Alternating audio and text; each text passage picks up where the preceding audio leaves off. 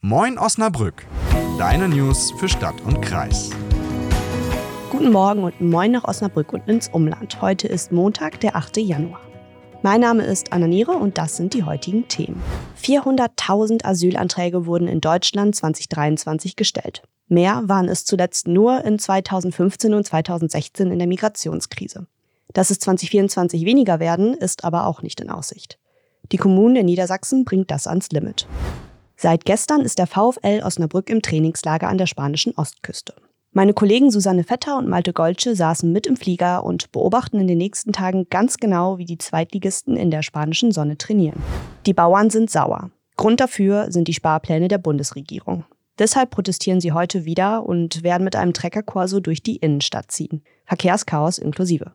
Ich gebe euch einen Überblick, was das für euch bedeutet.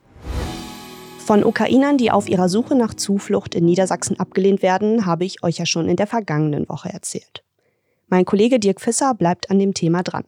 Er hat bei den niedersächsischen Kommunen nachgefragt, wie ausgelastet sie mit Flüchtlingen sind und was sie noch erwartet. 2023 gab es in ganz Deutschland so viele Asylanträge wie zuletzt nur in der Migrationskrise 2015 und 2016.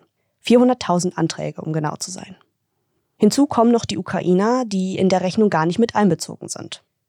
Wo 2015 die Flüchtlinge noch mit offenen Armen empfangen wurden, herrscht mittlerweile eher Frust. Die Situation ist vielerorts angespannt und die Belastungsgrenze ausgereizt. Dirk berichtet zum Beispiel von der 15.000 Einwohnergemeinde Salzhausen, das liegt in der Lüneburger Heide. Dort sind zurzeit mehr als 500 Flüchtlinge untergebracht und es sollen noch mehr werden. Wo sich jetzt in Salzhausen zwei Asylbewerber ein Zimmer teilen, sollen es demnächst schon drei sein. So die Auflage vom Landkreis. Doch der Bürgermeister von Salzhausen weiß schon jetzt, dass das nicht reichen wird. Bald werden auch Turnhallen genutzt werden müssen. Für die Salzhausener heißt es dann weniger Training in ihrer Sporthalle oder sogar kompletter Ausfall. Aber der Bürgermeister prognostiziert schon jetzt, dass auch das nicht ausreichen wird. In ganz Deutschland, also auch bei uns in Niedersachsen, ist der Andrang auf die Behörden schon so hoch, dass zuletzt Menschen verteilt wurden, die noch gar nicht in der Asylstatistik auftauchen, aber trotzdem schon Betten belegen. Auch das war zuletzt 2015 so. Und ein Abebben der Migration ist vorerst nicht in Aussicht.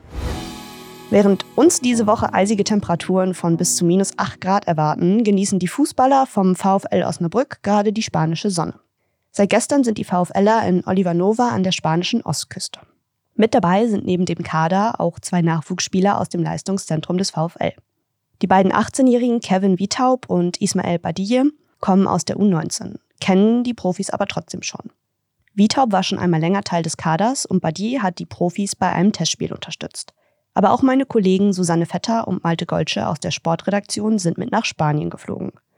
Die beiden beobachten diese Woche ganz genau, was im Trainingslager so passiert. Wie der VfL-Sportdirektor Amir Shapuzadeh den Platz und die Bedingungen in Oliver Nova einschätzt, hat er meinen Kollegen erzählt. Ja, gute Verhältnisse. Wir können hier gut arbeiten, können ähm, haben gute Bedingungen hier. Ich war jetzt zwei, dreimal selber schon mal hier als Spieler, aber auch mit meinem Verein aus Österreich. Von daher kenne ich die Anlage, die Gegebenheiten hier und freue mich, dass wir dann hier sind, dass wir auch jetzt ähm, die Arbeit aufnehmen können. Neben den zwei Testspielen stehen für die VfL-Profis natürlich auch viele Trainingseinheiten auf dem Programm. Trainer Uwe Koschinat hat meinen Kollegen vorab bereits verraten, welchen Fokus er mit seinen Jungs im Training setzen will. Viele Zweikämpfe mit den Gegnern im Spiel, aber auch schnell zurückziehen können und mehr Dynamik. Heute steht als erstes ein Testspiel gegen Enschede an. Susanne hat bei Schapuzadeh noch einmal nachgefragt, was er sich denn von dem Spiel erhofft. Das wird auf jeden Fall ein sehr gutes Testspiel für uns sein. Ähm, Twente ist eine Top-Mannschaft in Holland, die dann auch eine sehr gute Runde spielt und die letzten Jahre auch immer sehr gut in der ersten Liga dort performt hat. Von daher ist es ein sehr guter Test für uns. Ich denke, wir werden da auch hin und her wechseln, äh, dass möglichst äh, fast alle Jungs auch zu Einsatzminuten kommen. Wenn ihr up-to-date bleiben wollt, solltet ihr diese Woche unseren Brückengeflüster-Podcast im Blick behalten. Dort geben euch Susanne und Malte jeden Abend ein Update aus dem Trainingslager. Am Freitag habe ich euch ja schon erzählt, dass die Bundesregierung mit ihren Sparplänen für die Landwirtschaft bereits zurückgerudert ist. Was genau die Ampel jetzt aber für die Landwirte plant, das könnt ihr euch in der Folge vom Freitag noch einmal anhören. Den Bauern reicht das aber auf jeden Fall immer noch nicht. Sie fordern, dass die Sparpläne ganz gestrichen werden. Mitte Dezember haben sie deshalb bereits protestiert und mit einem Treckerkorso den Wall für kurze Zeit blockiert. Gleiches soll heute wieder passieren. Losgehen soll es um 10 Uhr mit einer Kundgebung auf dem Markt. Danach machen sich die Landwirte mit ihren Traktoren um 12 Uhr von der Halle Gartlage über die Bumter Straße auf den Weg Richtung Iburger Straße. Dabei fahren sie gegen den Uhrzeigersinn über den Wall. 250 Landwirte haben sich laut der Stadt angemeldet. Lkw sollen sich vermutlich auch anschließen, denn der Bundesverband Güterkraftverkehr, Logistik und Entsorgung hat geplant, die Landwirte zu unterstützen.